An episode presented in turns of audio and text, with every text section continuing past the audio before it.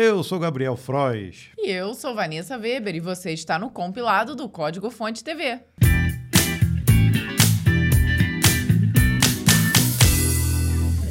Vamos começar um pouco diferente. Enchemos a mesa de coisas aqui, ó. Vou subir a mesa um pouquinho. Agora eu vou ter que falar mais assim, né, para ficar no microfone. Olha só a quantidade de equipamentos que nós recebemos da PC Yes, que é uma marca brasileira de periféricos. Eles encheram uma caixa e colocaram muita coisa aqui pra gente. Olha, tem fone de ouvido, Teclado. teclado mecânico, Sim, é mousepad daqueles assim gigantescos.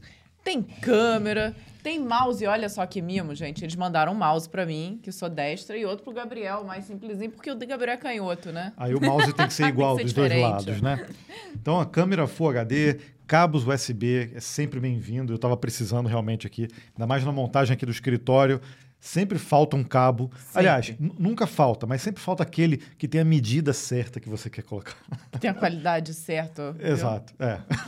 então tem bastante cabos aqui. Cara, teve muita coisa. Até copos. Ganhamos copos também. E vamos usar hoje, né? No Vamos. episódio. Então, muito obrigado ao pessoal da PC Yes.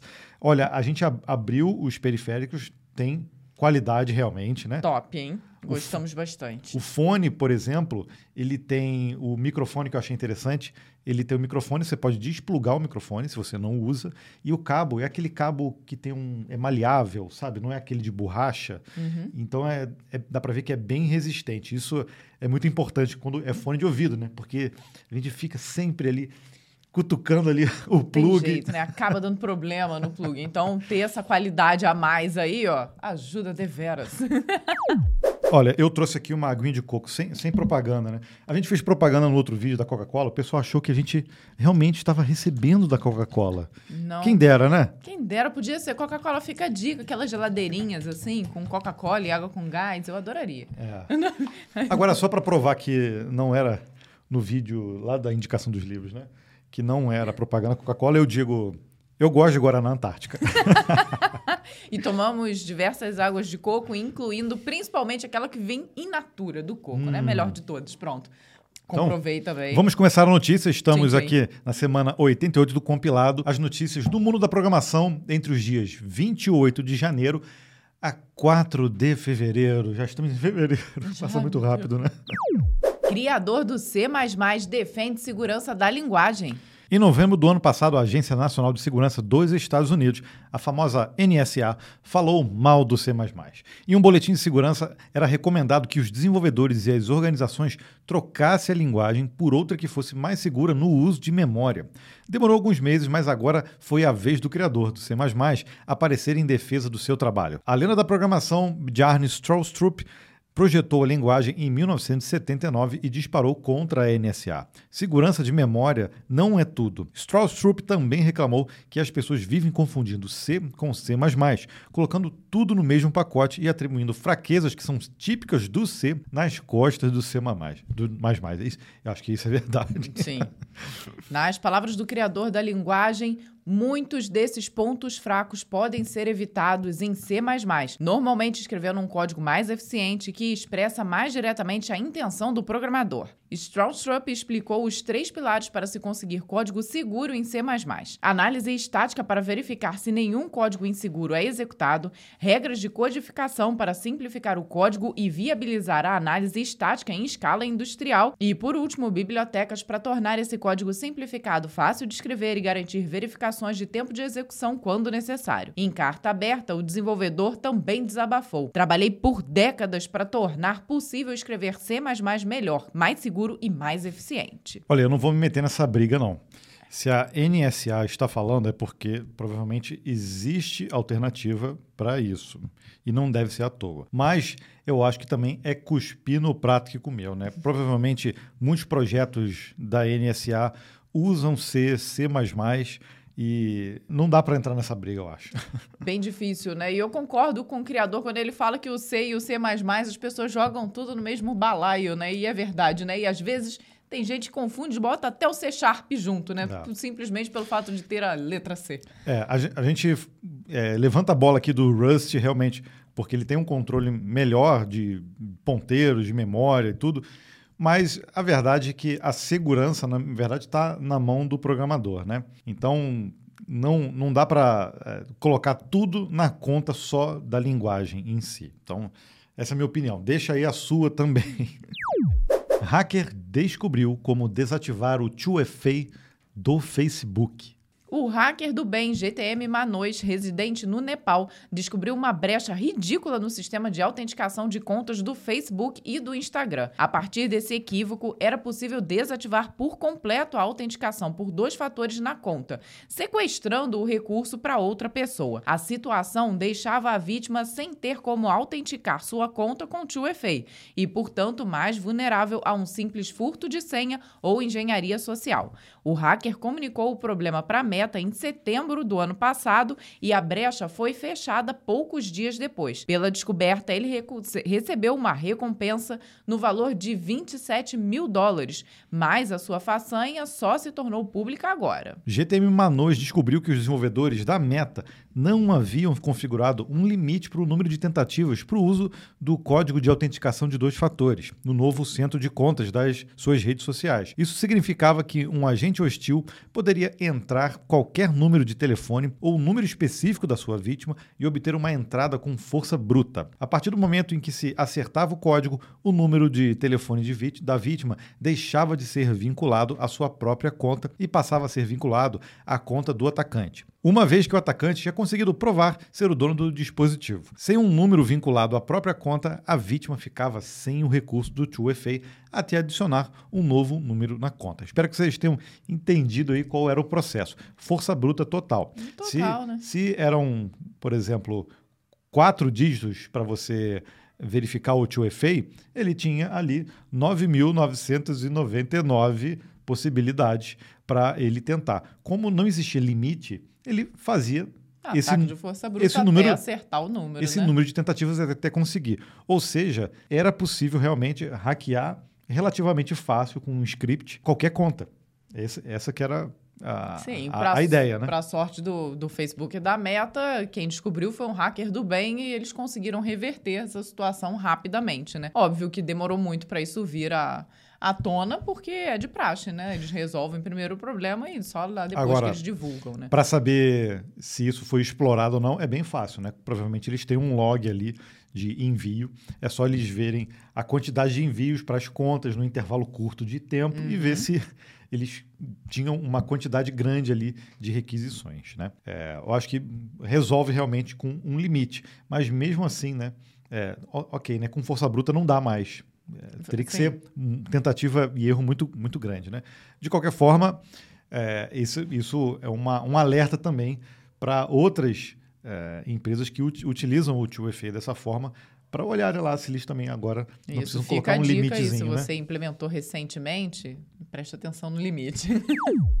GitHub quebra a barreira dos 100 milhões de usuários. Alô devs, somos 100 milhões só no GitHub. Essa meta foi estabelecida lá em 2019, mas a expectativa era de que a plataforma atingisse essa marca somente em 2025. O sucesso veio bem antes e Thomas Donkey, CEO do GitHub, está só sorrisos. Como o large 100 milhões de desenvolvedores é contando, Levamos nossa responsabilidade a sério para ajudar a trazer mais novos desenvolvedores para a tecnologia e ajudar as pessoas a trabalharem juntas, together, para contribuir à próxima grande novidade: acelerar o progresso humano e resolver problemas que ainda não entendemos. O crescimento estrondoso do GitHub e a euforia de seus usuários não lembram em nada o ceticismo da época em que a plataforma foi comprada pela Microsoft. A expectativa era de que a gigante da tecnologia iria atrapalhar o GitHub e chegou a acontecer uma migração em massa de, em massa de vários usuários para outras alternativas. O tempo passou e os números agora falam por si só. A Microsoft adquiriu a plataforma por 7,5 bilhões de dólares em 2018. Hoje, somente com o faturamento das contas pagas, o GitHub já gera 1 bilhão de dólares por ano. Nas palavras do CEO, o GitHub é o lar de todos os desenvolvedores. Essa é a nossa visão. Tudo o que fazemos foi colocar o desenvolvedor em primeiro lugar. É só o começo. Olha, parabéns ao GitHub Se você lembrar, lá em 2018 nós já fazíamos vídeo no Código Fonte TV e a gente falou sobre essa aquisição. Realmente, na época, rolou. Chacoalhou todo, todo mundo, mundo né? reclamando, ah, Microsoft, Microsoft vai, vai destruir o GitHub, ah, ah, ah. e no final, a gente lá no nosso vídeo, a gente falou, olha, com o Satya Nadella, a Microsoft tem outra visão de open source, tem outra visão da comunidade de desenvolvedores. Acho que o GitHub é mais uma prova disso, né? De que realmente ele encara os, o open source de uma forma muito diferente. E visto que continuam todo, todos utilizando o GitHub, ele continua sendo uma plataforma aberta, óbvio, tem ali a parte paga, né, que faz sentido para a empresa também lucrar e bem, né, porque o faturamento está alto, e se né? Se você lembrar, uma das primeiras atitudes que a Microsoft fez foi liberar os repositórios privados é, de forma ilimitada. Então você pode criar os seus repositórios privados também, coisa que não existia. Né? Então essa foi uma das das é, coisas boas que aconteceu e o pessoal fica quietinho, pensa, ah, deixa para lá, né? não, não, reclama. e você vê que a estratégia deu certo, porque hoje já, já são 100 milhões de usuários, né, desenvolvedores, e a empresa está faturando muito bem, obrigado. Depois é, veio aí os é, GitHub Actions, é, muitas melhorias na plataforma vêm acontecendo, então não tem jeito, né? É, é meio que unânime falar hoje de GitHub quando a gente fala de repositório de códigos, né? E agora vai começar a sessão Chat GPT. A gente não tem como a gente fugir de falar de inteligência artificial agora dando compilado, né? Não, nós já avisamos no início do ano que esse seria o boom e tá até nos surpreendendo, mesmo a gente já sabendo disso, né? E olha só, universidade e OpenAI lançam ferramentas para detectar conteúdo gerado pelo Chat GPT.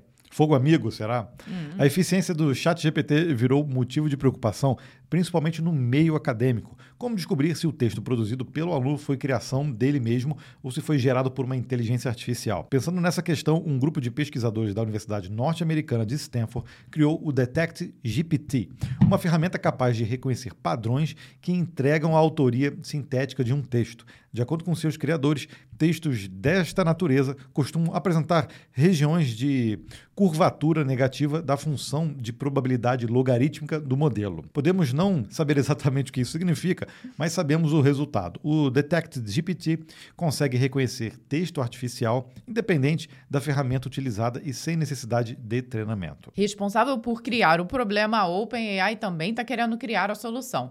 A própria startup que desenvolveu o ChatGPT apresentou agora o AI Text Classifier, uma ferramenta online que também promete reconhecer textos gerados sinteticamente. Basta colar o texto ou parte do texto na página e a ferramenta irá emitir uma classificação em cinco escalas: muito improvável de ter sido gerado por inteligência artificial, improvável, pouco claro, possível ou provável. Entretanto, a própria OpenAI não quis se comprometer e declarou que o recurso ainda está em fase de testes e, portanto, haverá muitos falsos positivos e falsos negativos. A ferramenta também não conseguiu distinguir código-fonte gerado por máquinas e funciona melhor em inglês, com suporte reduzido para outros idiomas. Bom, essa acho que é uma ferramenta para tentar mitigar aí um pouco desse boom do chat GPT.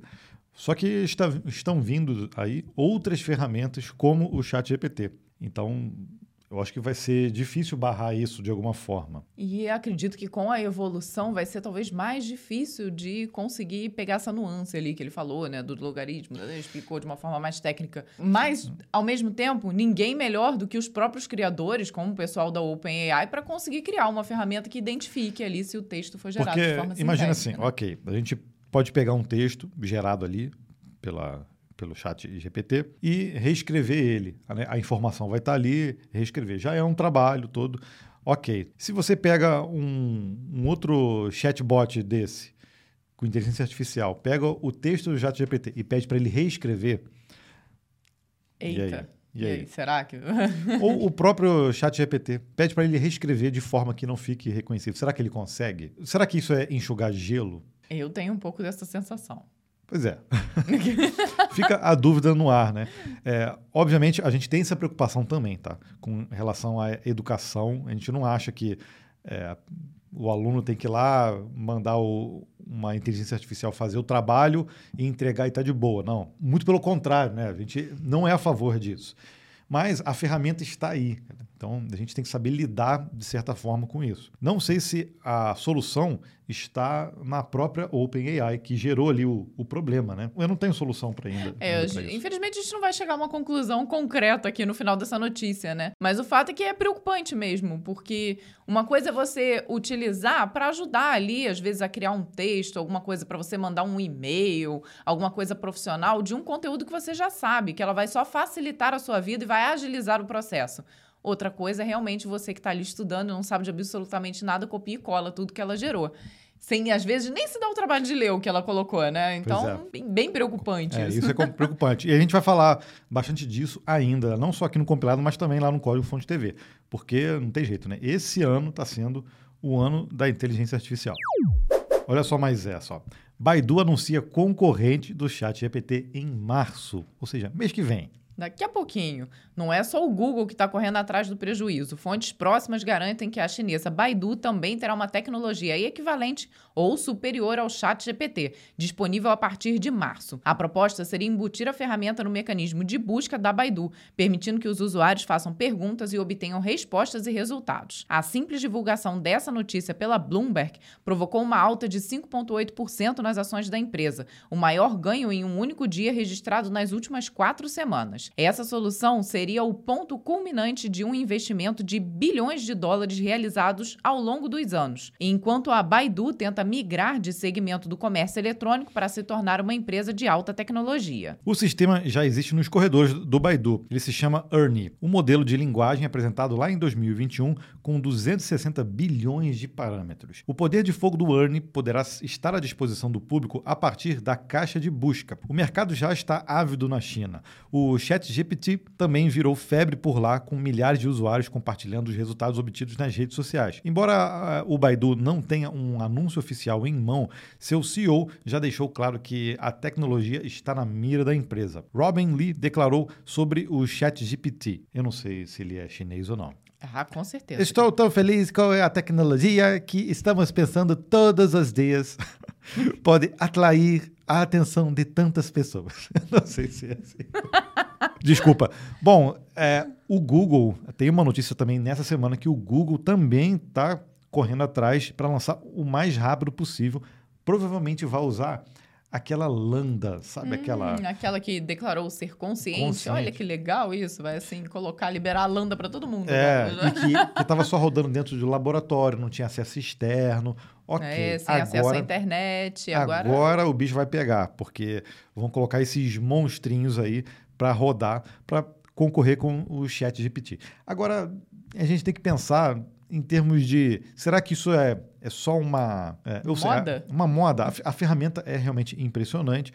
Eu acho que dela vai derivar muitas outras ferramentas, isso aí, não tenha dúvida. Muitas empresas vão surgir a partir disso, só pelo uso é, do, da API, dessa e de outras soluções. Isso a gente vai ver crescer. Já surgiram e vai, vão surgir muitas outras, né? É. De, de qualquer forma, eu acho que eles estão querendo é, resolver rápido a, a, coisa da concorrência e isso pode, de alguma forma, melhorar ou atrapalhar o processo, né? Porque o ChatGPT, o próprio CEO sabe que é, ele não está 100% ainda, tem muita coisa aí que está errada. Então a gente pode cair numa armadilha de jogar esses monstrinhos para todo mundo usar sem realmente saber é, ou controlar isso da melhor forma, né? E aí, como é que fica, né? É complicado, né? Porque você vê essas empresas que ficaram para trás aí, entre aspas, né, do Chat GPT e da OpenAI, já estavam com esses produtos sendo estudados e analisados e criados ali internamente. E aí, de pronto imediato, todo mundo quer liberar o seu Chat GPT para que todos possam utilizar. E se eles não estavam liberados antes, tinha um motivo, né? É. Então a gente fica com aquela pulguinha atrás da é. orelha aqui. Mas existe aquela máxima no, também no mundo dos negócios, né? Se você, ainda mais trabalhando com tecnologia, se você vai inovar, então que você inove rápido, porque os concorrentes sempre estão atrás. Então, o problema é colocar a, a coisa do, do negócio na frente, às vezes, da ética ou a, na, na frente até do usuário, né? que é o, o cliente final. A atualização do Go traz ferramenta de otimização. A linguagem de programação Go lançou sua versão 1.20 nessa semana, trazendo um sistema batizado de Profile Guided Optimization, ou PGO. O novo recurso permite que o compilador execute otimizações específicas do aplicativo e da carga de trabalho com base nas informações do perfil do runtime. Os ganhos de performance, por enquanto, são pequenos, em torno de 3 a 4%. Porém, os desenvolvedores explicam que o PGO ainda está em fase de prévia e futuros lançamentos da ferramenta podem melhorar ainda mais esse ganho. Da mesma forma, ainda existem algumas arestas para serem polidas e a recomendação é de que o PGO seja testado pelos usuários, mas não utilizado em ambiente de produção. Falando em performance, o Go 1.20 também trouxe aprimoramentos para o compilador e garbage collector, que podem reduzir a sobrecarga de memória e melhorar o desempenho geral da CPU em até 2%. Também houve melhorias no tempo de compilação, que podem levar a uma redução de 10% no processo. Os números parecem pequenos, mas de ganho em ganho o Go vai evoluindo.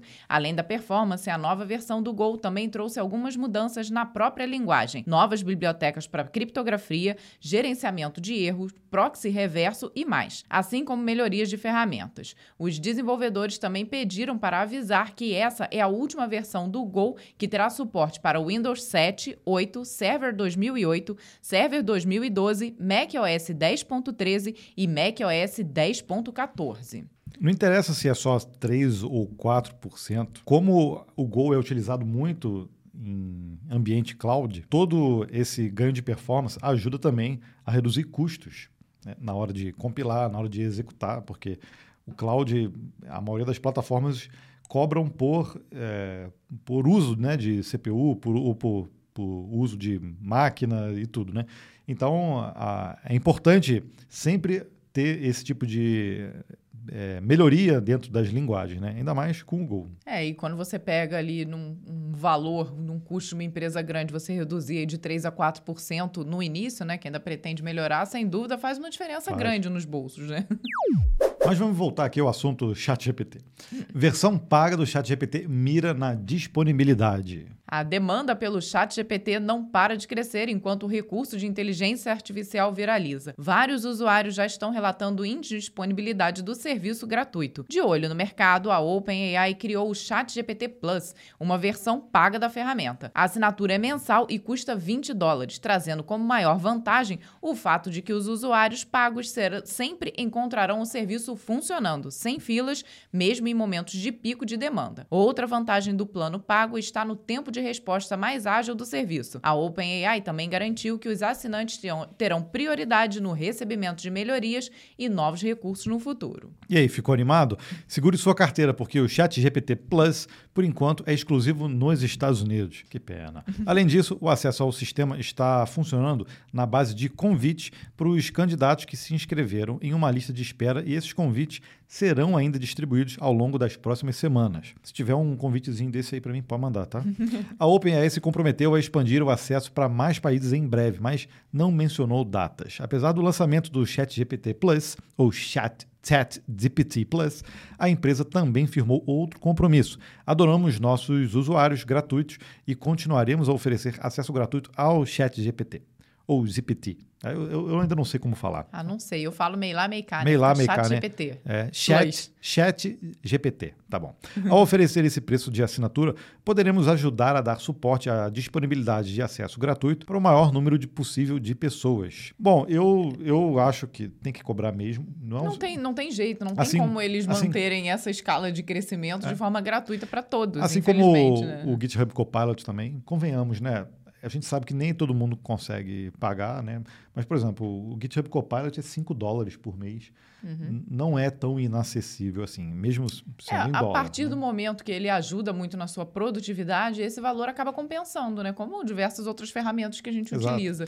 E, aí, e acho que o chat GPT vai para o mesmo caminho, né? E aí é, é uma forma também de colocar assim, olha, se você ficou dependente do Copilot, por exemplo, para estudar, então shame on you, né? Né? Mas na hora que você estiver trabalhando, ok, aí você precisa de produtividade. Agora, para estudar, não, né? Para estudar, tem que aprender na unha mesmo, né? Uhum. Então, nesse caso, por exemplo, uma empresa poderia comprar ali a licença para os desenvolvedores utilizarem o GitHub Copilot, que isso de certa forma, vai economizar dinheiro, porque estamos aí é, ajudando na produtividade.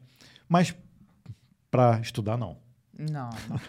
E o chat GPT vai na mesma linha, né? A partir do momento que as empresas veem uma vantagem na utilização dos funcionários né, da ferramenta, também vale a pena as empresas investirem. A pena. A pena.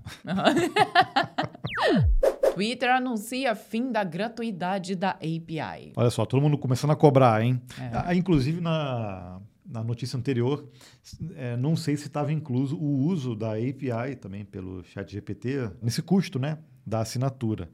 Eu, eu vou ter que procurar que saber, né? também, não sei. Se você souber também, deixa aqui nos comentários, tá? Mas agora estamos em outra Voltamos notícia. Voltamos ao Twitter. Acabou-se o que era doce. Depois de provocar o desligamento de vários clientes de terceiros recentemente, o Twitter resolveu trancar de vez sua API atrás de uma barreira financeira. O que era aberto passará a ser pago, de acordo com o curto comunicado publicado no próprio Twitter, a partir de 9 de fevereiro, não daremos mais suporte ao acesso gratuito à API do Twitter. Tanto V2 quanto V 1.1. No lugar da versão gratuita, haverá um plano básico pago de valor ainda indefinido. O argumento utilizado pela empresa é de que os dados do Twitter estão entre os conjuntos de dados mais poderosos do mundo. Mesmo assim, a decisão dividiu a internet e pode significar o fim para milhares de projetos divertidos ou acadêmicos criados sem fim lucrativos pela comunidade. Elon Musk, o dono do Twitter, publicou no mesmo dia que a API gratuita estaria sendo abusada por bots fraudulentos e manipuladores de opinião e esse pode ser o real motivo da decisão. O executivo também deixou escapar uma faixa de preço para essa cobrança, cerca de 100 dólares por mês para acessar a API. O valor é bastante alto, mas Musk já chutou um número bem elevado para a cobrança do selo de verificação do Twitter e acabou voltando atrás. A falta de informações está causando caos entre os usuários, que terão menos de uma semana para ajustarem ou mesmo encerrarem suas aplicações. Aí vem o, justamente, eu acho que o problema é essa falta de transparência, né? Porque eles decidem muito as coisas da noite para o dia e não, não, não é, avisam isso com tempo suficiente para as pessoas que dependem dessas APIs. Antes foi a mesma coisa, né? Diversas pessoas já utilizavam a API e construíram ferramentas baseadas nelas e do nada, do dia para a noite, simplesmente cortaram o acesso, é. né? Bom, de qualquer forma, eu vou dar mais uma vez minha opinião. 100 dólares, por exemplo, para uma ferramenta que se utiliza e vende, é, às vezes, uma, uma, um serviço para terceiros, né? É, dessa forma, não, não, é um valor tão absurdo não, também. Né? Pensando né? desse lado, sim. Então, mas acho que o problema não é a, a passar a ser cobrado, é o fazer isso muito do dia para a noite sem muitas explicações, né? Aí é que tá essa falta de comunicação entre quem de alguma forma é um cliente ali do Twitter, né? É, exato. Chegamos nessa semana no Breakpoint e nós decidimos fazer um Breakpoint um pouco diferente, já que lançamos na, nessa semana, né?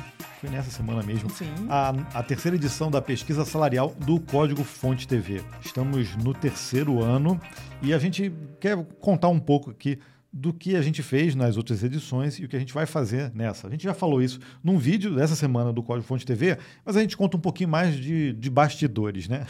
Exato. Acho que como surgiu a ideia da pesquisa, né? Acho que foi numa conversa entre eu e Gabriel. Gabriel, principalmente, que surgiu com essa ideia. De, e justamente porque nós precisávamos de dados. A gente sempre recebe muitas pessoas perguntando: ah, mas quanto ganha? Qual a diferença entre são Paulo, capital, e quem trabalha, às vezes, numa região norte, nordeste. E nós não tínhamos uma fonte muito precisa de onde buscar tudo isso, né? E foi justamente quando a gente decidiu, poxa, é, mas a gente, gente tem fizesse? um público já, né? Sim. Vamos, vamos criar o nosso próprio projeto de pesquisa. E aí, já na primeira pesquisa, deu bastante certo. A gente não expôs muito para vocês, mas deu muito problema internamente para a gente conseguir fazer. Por conta da pandemia, inclusive. A gente teve é, a minha mãe, inclusive, ficou doente, foi lá para casa. Então, todas as datas que a gente tinha definido para lançamento, deu tudo errado. A gente não conseguiu fazer o site a tempo, não conseguimos coletar, é, fazer a contabilização a tempo. Então, muita coisa acabou é, ficando de fora nessa primeira pesquisa. Né? Tanto é que o período em que nós coletamos os dados da primeira pesquisa foi acho que de três ou quatro meses, né? Foi um período bem longo, justamente porque nós começamos no intuito de, lança, de lançar os resultados no início do ano seguinte. É. E tudo acabou ficando tumultuado. E na segunda edição, não tivemos esse problema, mas ainda assim fomos, tivemos um outro problema, né? Foi na época em que nós tivemos as chuvas em Petrópolis, onde nós morávamos, e que também acabou atrapalhando ali justamente o momento em que nós iríamos fazer toda a divulgação e a parceria com outras pessoas para fazer a divulgação de novos insights. Então, além de todos aqueles que a gente já tinha trago, de algumas é, perguntas novas, né? Porque da primeira para a segunda edição, assim como para a terceira também, nós recebemos muitos feedbacks positivos e muitos feedbacks interessantes de novas questões que poderiam estar ali, de novos insights que nós poderíamos tirar. Então, existe ali um, um número diferente de perguntas, né? E tem crescido é. justamente para a gente abraçar um número maior de de informações. E a gente coleta todos os insights que vocês colocaram, mas a gente também tem que pensar no lado de quem vai responder. Por exemplo, teve pessoas que falaram assim: Poxa, podia eh, perguntar sobre isso, isso, isso, isso, isso, isso, isso, isso. Ok. Aí no comentário seguinte estava assim: caramba, tem X perguntas, nossa, é muita coisa. Então é difícil a gente agradar todo mundo. A gente sabe que a, a, a gente tem que olhar todas essas informações e a nós também temos que, que, que verificar se para aquilo que a gente está solicitando, aquilo para a gente, pessoalmente, é relevante também. Né? Todo esse processo é, não é fácil, leva tempo. E nessa terceira edição, a gente quer explorar, sim, o maior número de insights possíveis dentro da pesquisa. Então, por isso, a gente até abriu é, para profissionais que queiram nos ajudar nesse sentido, que, que sejam profissionais de dados, entendam aí de estatística, para a gente poder fazer esse tipo de, de insight. E aí, a gente abriu, inclusive, no Código Fonte TV, você pode mandar o e-mail, se você quiser contribuir conosco, para contato@códigofonte.com.br. E aí você manda para a gente o seu currículo, os seus conhecimentos. Obviamente, a gente não, não vai fazer, o projeto é interno aqui do Código Fonte, a gente não tem como é, é, pagar né, para a pessoa, mas a gente vai dar crédito total para quem nos, é, quiser nos ajudar com a pesquisa. É, nas pesquisas passadas nós tivemos algumas pessoas tentando nos ajudar, mas acho que por conta dessa diferença de timing aí acabou tendo problema. Teve um rapaz super legal que ajudou a gente bastante no início, mas aí depois ele também é, teve problemas no trabalho, enfim, o trabalho puxou um pouco mais, ele não conseguiu nos ajudar. Então, dessa vez nós estamos abrindo novamente essa oportunidade para quem tiver interesse. Nós vamos receber todos esses e-mails, vamos coletar e vamos selecionar ali algumas pessoas que possam nos ajudar, né? Porque também não dá para a gente deixar para todo mundo ajudar, senão vira um, uma loucura. Não, é, a gente não consegue administrar isso. E as pessoas até perguntaram para a gente, ah, por que, que vocês não, não abriram os dados brutos, né? Da primeira vez, a gente ia fazer isso, tá? Mas o que aconteceu? Nós fomos consultar, aí um outro bastidor nosso, fomos consultar um, um advogado, justamente porque na época tinha acabado de sair a, a, a LGPD. LGPD. Então a gente queria saber se colocar esses dados brutos ali poderia, eh, de alguma forma, dar, dar problema ou não. E aí ele falou assim: olha. É, não dá para bater o martelo, mas a gente já, ele já tinha visto, por exemplo, casos de dados anônimos que que deram para desanonimizar. Desanonimizar. né? Então ele falou assim: olha, na dúvida, não deixa aberto, bota só os dados consolidados, porque aí dessa forma não tem Não errado, tem problema, né? porque ainda nós... Ma, é... Ainda mais como estamos falando aqui de salários, né? Uhum. E como a gente já falou aqui, deu para perceber, a pesquisa é feita de forma anônima. Então, você tem que estar tá logado ali no Google, mas a gente não recebe essas informações. É só uma forma que a gente encontrou de uma pessoa não responder ali Mais vezes, 200 né? vezes é. o mesmo questionário. Mas o né? e-mail que você usa para autenticação não vai para o formulário Tá? Ele não, não fica, na verdade, armazenado na planilha lá depois com os resultados. Então, fica tranquilo tá? que isso não vem para a gente. Bom, e para falar dos vídeos da semana, o primeiro foi justamente esse do lançamento da pesquisa. Então já falamos bastante dele aqui no Breakpoint, então só resta para a gente pedir para que você participe também da nossa pesquisa. Estamos aí com um número bem elevado, né? Tem crescido já. bem mais do que no ano passado, e no, o nosso objetivo é realmente conseguir um número maior de pessoas respondendo. Nas duas últimas edições, nós tivemos mais de 11 mil programadores do Brasil e programadores brasileiros que estão fora respondendo. E a ideia é realmente conseguir crescer esse número. E dessa vez a gente abriu a gama para não só desenvolvedores mobile, desktop, web, mas também para quem trabalha com QA, trabalha com dados, trabalha com segurança da informação, trabalha com DevOps. Então tem uma gama muito maior aí de público para a gente poder também tirar insights valiosos do nosso mercado, tá? Então assista esse vídeo, tá? Tem o cardzinho aí para você assistir é, dentro do Código Fonte TV, porque a gente explica quais foram as mudanças que nós fizemos, é, além dessas, né? Para o formulário e para a pesquisa desse ano. E não deixa também de compartilhar o link da pesquisa naquele grupo do trabalho, com quem você sabe que também trabalha com programação e que gostaria de saber essas informações no futuro. Então, é. pedimos aí a sua ajuda nesse compartilhamento. É, exato. Pode ir no endereço. É muito link né, que a gente está dando agora, mas é. esse, esse você não vai esquecer. pesquisa.códigofonte.com.br. E aí tem lá não só a pesquisa dos anos anteriores, mas também o formulário, um linkzinho do formulário para você participar. E aí na quinta-feira tivemos um, um vídeo também que pediram demais pra gente, né? E Muitos a gente já anos pedindo. devendo, ó, faz tempo, viu? Indicações de livros.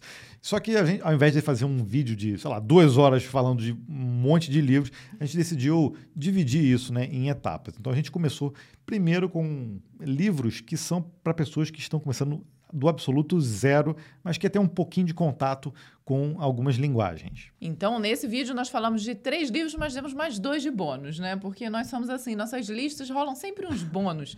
e o legal é que nós abrimos também para os comentários, para as pessoas darem dicas de outros livros e pedirem para a gente também quais seriam as próximas listas, listas. de livros. Então, tem bastante coisa interessante. E para os comentários aqui dos nossos CDFs da semana, eu começo com o Caio Araújo. Tivemos muitos comentários lá no meu LinkedIn pessoal, porque eu publiquei lá a pesquisa né, da, salarial, e eles colocaram assim, ó, o Caio. Após dois anos sendo espectador dessa pesquisa, finalmente consegui participar. Primeira de muitas. Assim Parabéns. espero, Caio. Sucesso. O Juan Carlos, também no LinkedIn do Gabriel. Todo ano acompanho esse projeto incrível de vocês. Uma dica que dou é mostrar a mediana dos salários e não a média. A média pode ser útil em alguns casos, mas se alguém tem um salário de 20 mil reais, 20. de 20 reais, no caso, mexe drasticamente com o resultado da pesquisa. O mesmo para quem ganha 80 mil reais. A mediana dribla esse problema com maestria. Acho que uma das mudanças que a gente vai fazer realmente é, pode ser mediana ou por desvio padrão. A gente está olhando aqui o melhor cálculo para a gente fazer e essa foi uma das mudanças desse ano, né, para a pesquisa desse ano. Fabiola Rocha, ela disse o seguinte, ó, parabéns pela iniciativa, Gabriel Freud. Pode ter certeza que é a pesquisa mais esperada do ano. Nossa, olha, olha que, que responsabilidade. É. e agora, já no vídeo da pesquisa, o Luan Padilha falou assim, indo para a segunda participação, projeto muito bom, parabéns. Obrigada, Luan. O Aleph também, ó, muito feliz de finalmente poder participar. Comecei a estudar mais ou menos no final da primeira pesquisa e agora finalmente chegou a minha vez vou correr para dar a minha contribuição. Muito obrigado, hein? Muito bom, né? Ver esses comentários. Justamente são pessoas que nos acompanham há muito tempo e que agora estão de fato no mercado. Porque, como a pesquisa é para a gente justamente descobrir fatores de mercados e salários, você precisa já estar atuando, pelo menos estagiando, né? O Miguel Lopes disse no livro, no livro aí, no vídeo sobre a indicação de livros. Legal esse vídeo. Com isso, a pessoa diversifica mais a fonte de aprendizado e agrega esse aprendizado que foi dado de maneira diferente e a, e a seja lá o que ela é, estava usando. É verdade. É, a gente não quis falar especificamente de linguagem de programação, mas tem um dica bônus lá que eu acho que serve para qualquer programador. O Gustavo também nesse vídeo. Fiquei tão empolgado com as indicações que comprei tudo. Muito obrigada pelas indicações, vocês são top. Legal, Gustavo. Um bom investimento, tá? Jefferson Rangel também nesse vídeo. Não tá ganhando nada com Coca-Cola? Sei. a gente respondeu lá também. A gente respondeu lá e é falou é lá no início. A gente né? trouxe Não. umas KSzinhas de Coca-Cola durante o vídeo. a gente fez igualzinho comercial, né? Que a gente fez, deu uma batidinha assim, bebeu. É. E foi o que eu falei durante o início aqui. A gente não ganhou nada mesmo. Nada. Eu adoro Guaraná Antártica. Só para constar. para equilibrar aí, Pepsi. Valtécio Soeira, Soeira disse o seguinte: ó, um amigo me pede para indicar um livro para ele iniciar em programação. Eu ofereço um livro de autoajuda. Importante também, acho que vale a pena a gente fazer uma lista. Tem que balancear, né? Tem que balancear. O Fernando, lá no Dicionário do Programador de Sistemas Embarcados. Só agora descobrir que é nisso que eu quero trabalhar. Muito obrigada, pessoal. Cansei de ficar fazendo crude. que bom, viu? Poxa, que legal, Fernando. E o Edileno Nino disse: Olá, meu casal de programadores favoritos, perdoe a intimidade. Não tem problema. Perdoado. Esse é o meu primeiro comentário e, mão aqui, a, e a mão aqui coçava para poder escrever. Estava aqui no trabalho e recebi a notificação desse vídeo. Jesus, tive que correr com o serviço para logo poder assistir o vídeo devido a tamanha ansiedade, pois é um assunto que muito me atrai. Valeu muito mais que só a pena. Elucidaram várias dúvidas minhas de onde, eh, por onde começar a leitura. Estava namorando alguns títulos e não sabia o que escolher. Vocês foram hoje simplesmente providenciais. Até a Coca-Cola de hoje deu o gás que estava faltando. Muitíssimo obrigado por tudo e continue nessa jornada de iluminação dev. Grande beijo no coração dos dois. Assim, se puder sugerir, que tal algo para iniciantes de Java e ou Python? Muito obrigada, Edileno. Adoramos o seu comentário. Pode ficar à vontade, a gente já perdoa a sua intimidade. Assim como você, várias outras pesso- pessoas pediram Java ou Python, né? Na próxima indicação de lista de livros. Pois é, nós estamos pesquisando aqui para trazer boas recomendações para essas linguagens também. E muito obrigado pelo seu comentário. Pô, adorei aqui ah, que o conteúdo te ajudou de alguma forma. E no último compilado de número 87, a Rochelle Edenis falou assim: a cada novo compilado, o tema inteligência artificial se torna mais frequente. Mas só agora eu parei para pensar em como essa tecnologia vai impactar nosso futuro. Ainda não tenho uma opinião formada sobre isso, mas a cada dia que passa me sinto mais dentro de um episódio de Black Mirror. Nossa, nós já falamos isso também aqui Já. conversando aí, Gabriel. Tem coisas que acontecem que você pensa, gente, é Black Mirror purinho.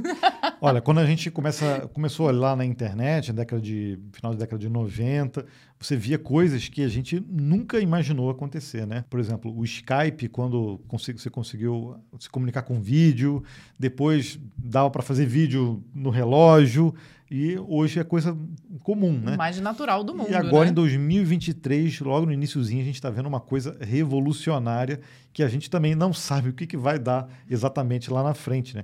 Mas a verdade é que já, vai, já faz parte da nossa vida, mesmo a gente não querendo. Então, a gente tem que, de alguma forma, aceitar, tem que eh, restringir o que for preciso restringir, mas é a evolução, é a tecnologia.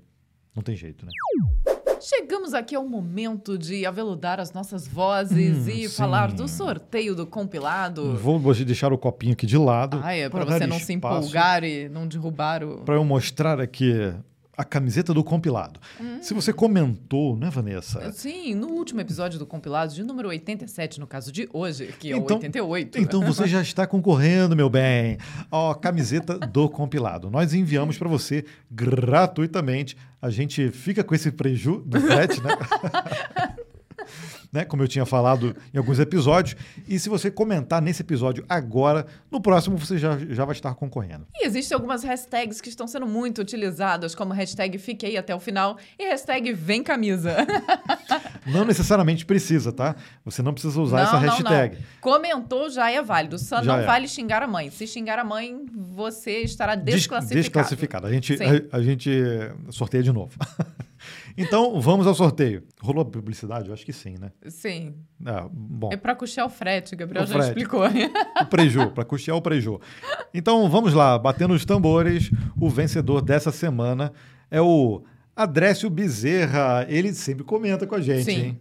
Poxa, fico feliz quando um comentarista Recorrente recorrente tá aqui com a gente. ganha. Ó. Olha aqui, ó. Anotem o recado do Gabriel sobre relacionamento. Agoem os seus. Meu casamento de 14 anos acabou por falta justamente disso. Mas eu, hashtag, fiquei até o final. Olha lá. Olha, Parabéns, Adrécio. Olha, eu não sei exatamente o motivo do, do seu- problema do seu casamento. A gente falou sobre isso no último Breakpoint, porque nós fizemos 21 anos de, de casados. De qualquer forma, eu desejo para você também toda a felicidade do mundo nas suas próximos relacionamentos ou no seu próximo relacionamento, tá bom?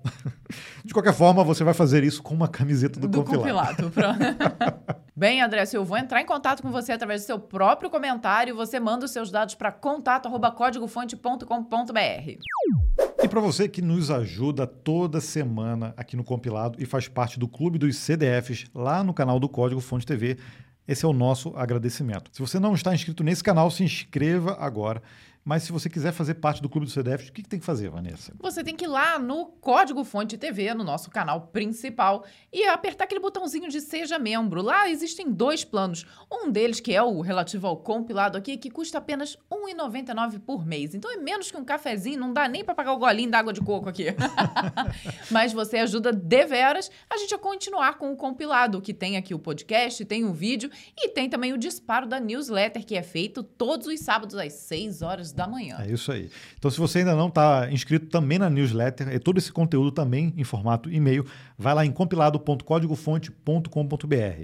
E nós temos que agradecer deveras aqui ao Gabriel Souza, ao Nubris, Márcio Salles, ao William Avancini, a Vanessa não Eu sabe. estou sem e não consigo enxergar. E ao Leandro Falcão. Muito obrigado por, por assinarem essa semana o Clube 2 CDF. Um beijo super especial para vocês que nos ajudam a manter aqui o compilado semanalmente. E muito obrigado a você que ficou até o final e comentou também o Fiquei até o final aqui no YouTube ou em outra plataforma que você tiver, né? Na outra plataforma não tem comentário, mas tem visualização. Então, obrigado também a você que está aí no Amazon Music, no Apple Podcasts, no Google Podcasts, no Spotify ou em qualquer outra plataforma aí de áudio. Deixamos aqui o nosso último pedido para que você participe da nossa pesquisa. O link vai estar na descrição, seja do YouTube, do Spotify e tudo mais. Ou então você acessa lá pesquisa.códigofonte.com.br. Nossa, a gente deu muitos links para eles visitarem hoje. Impressionante, né? É vídeo, é, vai lá no canal, assina o Clube do CDF, vai na pesquisa, vai no compilado. Tá bom, então resumo tudo. Vai na lista. pesquisa. Pesquisa.códigofonte.com.br. Pronto. ó, Depois você vai lá tudo. em compilado.códigofonte.com.br. Não, agora tu já tá inventando outro, Gabriel. Muito obrigado por você estar aqui até o final do episódio e a gente te espera na próxima semana. Até lá. Tchau, tchau. tchau. tchau.